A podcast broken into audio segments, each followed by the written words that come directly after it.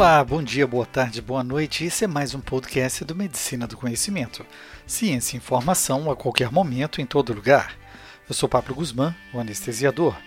E como compartilhar é multiplicar, esse podcast foi produzido pela parceria do Medicina do Conhecimento e Saúde Mais Ação, um projeto do colega Dr. Francinaldo Gomes, neurocirurgião, mestre em neurociências e autor dos livros Bolsa de Valores para Médicos, Finanças no Consultório e Enriquecer faz bem à saúde, e é especialista em investimento em ações e mercados de opções. Em tempos de crise, trabalhe. Pode ser uma opção para abrir um novo negócio, botar em prática uma ideia que estava na gaveta, decidir abrir um negócio e trabalhar por conta própria pode trazer diversos benefícios, mas também significa ter uma atenção maior com suas finanças. Afinal, a partir de agora, não há uma dependência de terceiros, sendo fundamental saber administrar sozinho seus rendimentos e gastos. Nesse sentido, o planejamento financeiro para autônomo, ou seja, as estratégias de organização específicas para pessoas que trabalham por conta própria, devem ser estudadas e aplicadas à rotina. Dessa forma, será possível lidar tanto com suas demandas profissionais quanto com suas demandas pessoais. Nesse texto, os autores separam algumas das principais atitudes que você pode ter para se equilibrar em relação às finanças. Para ajudar nessa jornada, vamos apresentar algumas dicas de como você pode começar.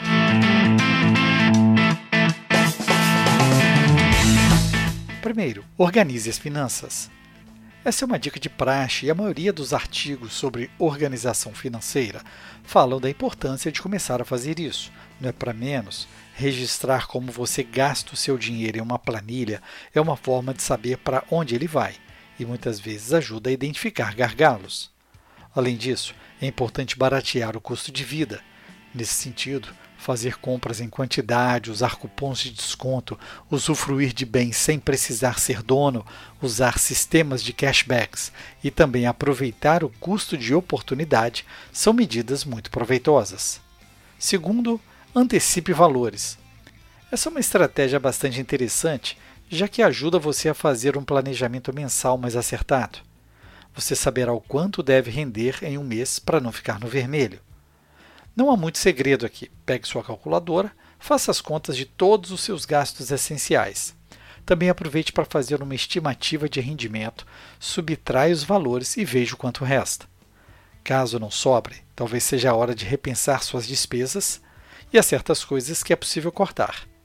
Quem sabe, talvez aumentar a demanda de trabalho para ter mais dinheiro, ou mesmo reduzir os pedidos de comida pelos aplicativos do seu celular. Terceiro, tenha contas separadas.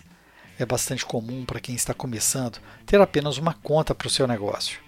O que pode acontecer é que, com o tempo, o dinheiro que poderia ser usado para investimentos na empresa é usado para as despesas pessoais. O resultado é o descontrole da renda. Sabemos que durante o início ter uma só conta é até aceitável. Contudo, à medida que o negócio começa a mostrar resultados, é hora de tornar a sua rotina financeira mais profissional, ou seja, é o momento de separar as contas. E com os bancos digitais atualmente, você pode fazer isso sem pagar altas taxas. Quarto, programe suas férias. Quando se é autônomo, há duas coisas que podem ficar em segundo plano: ter sua parcela de ganhos e férias. Primeiro é resolvido com a aplicação de um prolabore, uma espécie de salário que o dono de uma empresa recebe. Isso é imperativo para todas as empresas. Já o segundo tem de realmente ser deixado de lado, dependendo do tipo de autônomo que você é. Contudo, não separar um tempo para se afastar do trabalho e descansar pode ser muito ruim para o seu desempenho, inclusive no dia a dia. É fundamental para a sua saúde tirar férias. A dica aqui é analisar como funciona a sua demanda de trabalho e escolher um período em que o movimento não seja tão intenso, para tirar pelo menos 15 dias.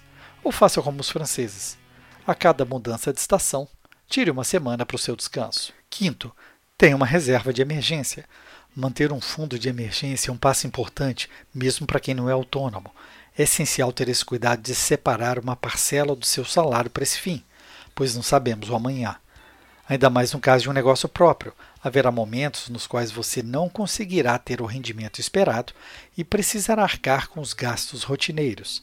Ter uma reserva aliviará você nesses momentos incertos. Então defina uma quantia exata. Comece com 10% e aumente à medida que tiver meses em que ganhe mais. O ideal é que você tenha o suficiente para cobrir seis meses de seu trabalho, pelo menos. Sexto, pense na sua aposentadoria. Você não pode apenas pensar em sua vida financeira em um curto ou médio prazo. Mesmo sendo autônomo, em algum momento você se aposentará e precisará ter renda suficiente para uma terceira idade tranquila. Afinal, diferente de quem é contratado, o valor para se aposentar não é quitado automaticamente. Você terá que arcar com isso por conta própria. Portanto, procure desde já fazer investimentos ou um plano de previdência privada. Seja qual for a sua escolha, calcule bem o quanto de retorno pretende ter, qual seria o valor ideal de aposentadoria para você e faça a aplicação que estiver mais de acordo mas desde já, prepare-se para viver com menos. E por último, faça um capital de giro. Para ser cada vez mais profissional em seu trabalho autônomo, além das contas separadas, ter capital de giro é essencial. Uma quantia separada para cobrir as despesas básicas para que o negócio funcione. Fazer essa divisão é necessária para não depender só do que entra em seu caixa. Assim você consegue manter o seu negócio funcionando sem ser afetado por uma baixa demanda do dia. Esse texto foi adaptado do blog Saúde Mais Ação e tem a assinatura do Dr. Alexandre Rosa, nosso colega professor de oftalmologia da Universidade Federal do Pará. Gostou dessa parceria Medicina do Conhecimento e Saúde Mais Ação? Dê estrelas e seu like para esse podcast. Escolha sua plataforma, ouça mais podcasts. Siga no Spotify, Deezer, iTunes, Google Podcasts, SoundCloud, YouTube. É muito importante que você deixe o seu feedback. Você pode entrar em contato e sugerir o próximo tema. Escute a rádio Medicina do Conhecimento e mande seu recado. Fique ligado nas redes sociais, Twitter, Facebook Instagram, Medicina do Conhecimento. Afinal, compartilhar é multiplicar.